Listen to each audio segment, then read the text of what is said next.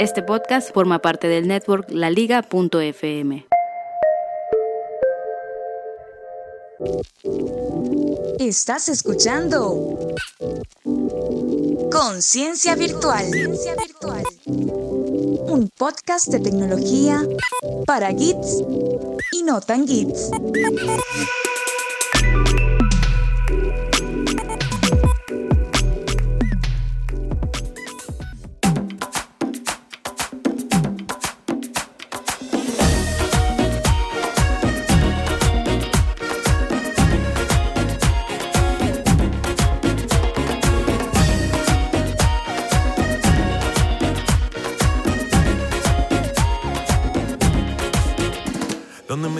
Bienvenidos una vez más a este podcast tecnológico llamado Conciencia Virtual. Junto a mi compañero Giancarlos Gutiérrez y un invitado especial, estaremos conversando de un tema muy importante sobre el manejo, consumo de la información y esos nuevos ecosistemas de generación de contenido. Por aquí quien les habla, Rosibel García, pero ya es momento de comenzar con lo que tenemos preparado.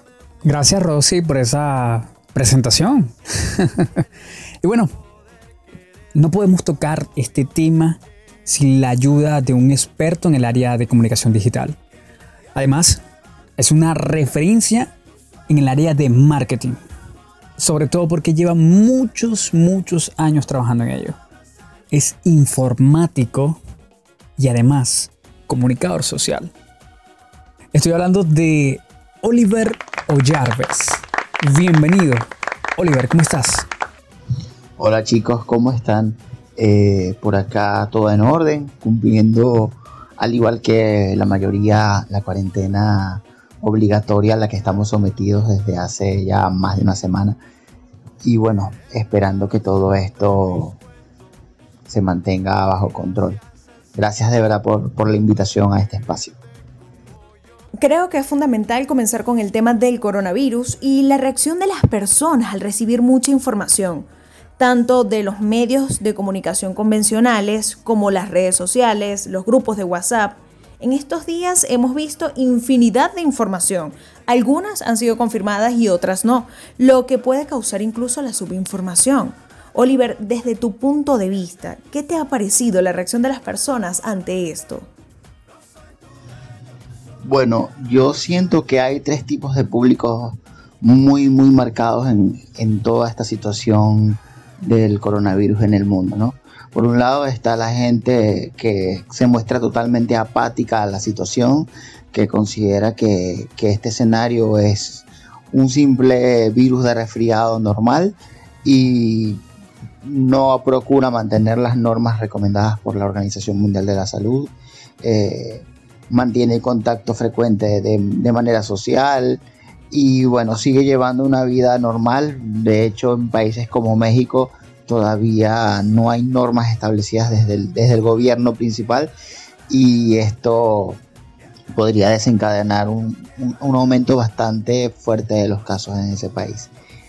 Pero bueno, eh, por un lado está ese público eh, que está haciendo caso omiso a todo lo que los medios de comunicación están informando por otro lado está el otro extremo, la gente que bueno, que está totalmente intoxicada de todo lo que se dice, no solamente en medios de comunicación, sino a través de canales de, comunicación informal como WhatsApp o Telegram, en donde la gente cualquier cosa que les llega eh, es causal de ansiedad, de nervios, de, miedo. Y, y, bueno, eso tampoco es sano, al igual que que toda esta gente que tampoco está haciendo nada al respecto. Y bueno, están los, los que están en el centro, que son aquellas personas que están cumpliendo con las normas, eh, guardando su cuarentena en casa, manteniendo una higiene saludable de, sus manos y de, y de, su cuerpo ante cualquier salida, evitando el contacto social y procurando el, el distanciamiento. Eh, pero bueno, eh, hay de todo, hay consumo de diversas formas para todo el mundo y, eso es lo que nos hace diversos como sociedad. Sabemos que en muchos países de habla hispana es normal ver contenidos réplicas de otros países. Algunos con remedios caseros, algunos con indicaciones médicas, supuestamente. Y cualquier otra cosa que pueda evitar el coronavirus? Con este contenido, ¿cómo puedo yo como usuario identificar qué contenido es real y qué no? Fíjense chicos que hace poco hasta la UNICEF tuvo que poner una denuncia pública en sus canales digitales porque se estaba compartiendo a través de WhatsApp una información falsa sobre recomendaciones que este organismo supuestamente había brindado a la colectividad para, para mantenerse en resguardo durante la, época complicada de los contagios de coronavirus, cosa que era totalmente falso. Eh, por otro lado, eh, estoy viendo con, mucho miedo el, creciente aumento de, informaciones ficticias, de cadenas a través de WhatsApp con eh, recomendaciones rudimentarias sobre cómo tratar la, enfermedad si llega a tu puerta, de guarapos, mengurgues y otras cosas, inclusive hasta de cebollas cortadas en pedazos para poner en los rincones de los cuartos cosa que me parece súper, súper, súper ridículo en todo sentido, ¿no? Eh, yo creo que una de las cosas que debemos tomar en cuenta al momento de eh, acceder a este tipo de información es siempre consultar con, los, con las fuentes primarias. La Organización Mundial de la Salud recientemente dispuso eh, un número vía WhatsApp para recibir información fidedigna de cómo enfrentar esta situación. También los periodistas, eh, las cuentas digitales de periodistas de medios de comunicación responsables son sumamente importantes para seguir en este momento. Lamentablemente eh, hay personas que eh, utilizan canales como WhatsApp para reproducir información no correcta, para enviar audios suplantando identidades y la gente tiene que estar consciente que de que todo esto tiene que verificarse a través de las fuentes primarias de información, que son las autoridades sanitarias en todos los países y por supuesto los jefes de Estado y sus ministerios. Sin duda, las redes sociales nos han dado un micrófono a todos. Pero como profesionales de la comunicación debemos hacer una investigación previa con fuentes confiables para hacer un filtro de la información a la cual se pretende hacer eco. Y creo que eso es un punto a reforzar tanto en aquellos que han pasado por alto los filtros como al usuario común que consume información no confirmada y la toma como una certeza. Oliver, ¿cuáles son tus recomendaciones para el uso de esas herramientas comunicacionales? Fíjense que algo que veo con mucha preocupación es justamente eh, el aumento creciente de personas que siguen creyendo en cadenas de WhatsApp como fuente informativa.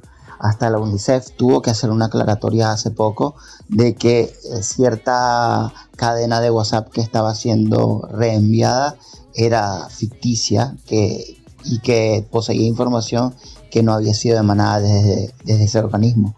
Lo mismo sucedió con la Cruz Roja venezolana. Ah, hace poco estaba circulando un supuesto audio de un representante del, organismo eh, indicando que no había realmente casos de coronavirus en el país cuando el organismo tuvo que hacer una aclaratoria en Twitter al respecto. Entonces creo que una recomendación principal para saber qué es real y qué no, primero confiar en la fuente primaria. Las fuentes primarias son eh, la Organización Mundial de la Salud, las autoridades sanitarias en todos los países, los jefes de Estado y los ministerios. Y por supuesto los medios de comunicación serios y confiables y sus periodistas. Hay que dudar de toda cadena de WhatsApp que, sea recibida por alguien. No importa si es un amigo de confianza, no importa si es el hermano de fulana de tal que tiene un primo que es médico. Cualquier información de ese tipo tiene que ser tomada como un bulo como un rumor y solamente se puede confirmar a través de canales digitales serios y responsables. Buscar esa información en Twitter, buscar información en Google es sumamente sencillo y creo que eh, como ciudadanos estamos en deber no solamente de leer y reenviar, sino de investigar un poco más y tomarnos unos 30 segundos o un minuto para confirmar en un buscador o en otros canales digitales si esta información es correcta o no. Desde el apagón en Venezuela, hay muchos medios que están utilizando aplicaciones como WhatsApp, Telegram u otras redes de mensajería para transmitir sus noticias. pero innegablemente juegan con el clickbait.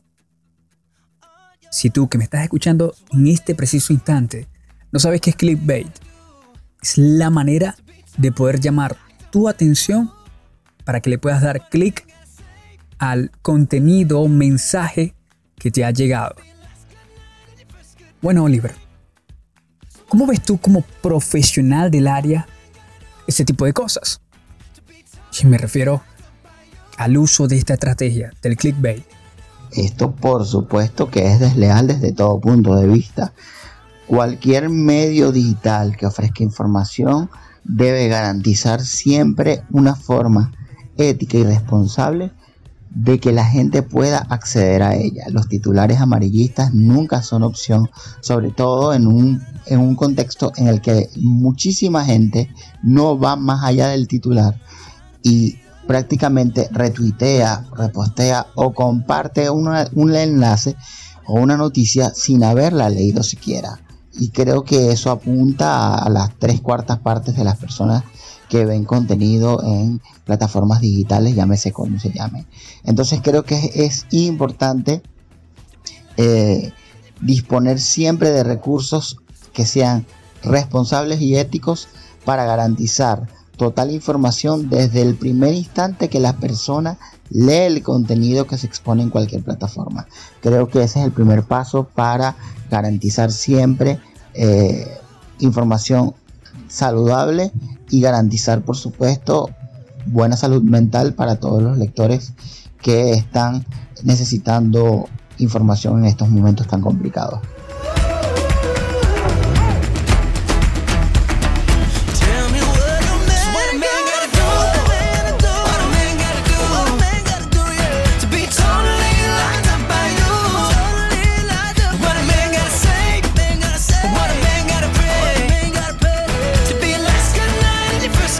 Oliver, ha sido todo un gusto tenerte con nosotros, pero la pregunta del momento, para los que quieran utilizar las redes sociales para contactarte, ¿a dónde lo pueden hacer? Bueno, nuevamente agradecido por la invitación y por, y por las preguntas. Pueden encontrarme en mis canales digitales como Instagram, arroba oyarbes, en Twitter, arroba o piso y en mi sitio web www.oyarbes.com.be. Gracias Oliver por ofrecernos tu tiempo, darnos la oportunidad de poderte entrevistar. Pero si estás dudoso de alguna información y quieres validar esa cadena de WhatsApp que estás leyendo, puedes enviarnos esa información, esa cadena, con esa foto, ese archivo o ese enlace. Puedes enviarlo al correo electrónico conciencia y nosotros con gusto te sacaremos de esa duda. Si adicional estás en la ciudad de Maracaibo y quieres informarte a través de las plataformas de mensajería, te voy a mencionar dos grupos, tanto de Telegram como de WhatsApp, donde puedes informarte de las noticias que suceden dentro de la ciudad y fuera de ella, algunas a nivel nacional y otras también internacionales. Estos grupos son T de Telegram, punto, ME de mensajería slash Pico Suárez. Pico Suárez es un periodista que ha procurado informarte de los sucesos dentro de la ciudad como fuera de ella. Y ha sido una alternativa excelente desde el momento del apagón, para estar informados de qué sitios pueden estar con conexión eléctrica o no, y cuál es la razón de ello. Además, te ofrece un resumen de las noticias que es muy, muy fácil de consumir, es decir, de leer. La otra alternativa es t.me slash si Venezuela. Este grupo, avalado por el Colegio Nacional de Periodistas, donde están organizados por Jorge Berrueta y los amigos de la casa como lo son Digital 58. Este equipo ha procurado llevarte las noticias tanto del ámbito nacional como internacional. Además, te ofrecen la posibilidad de poder consumir el contenido ya sea a través de la lectura o de un audio con el resumen de las noticias que necesitas saber.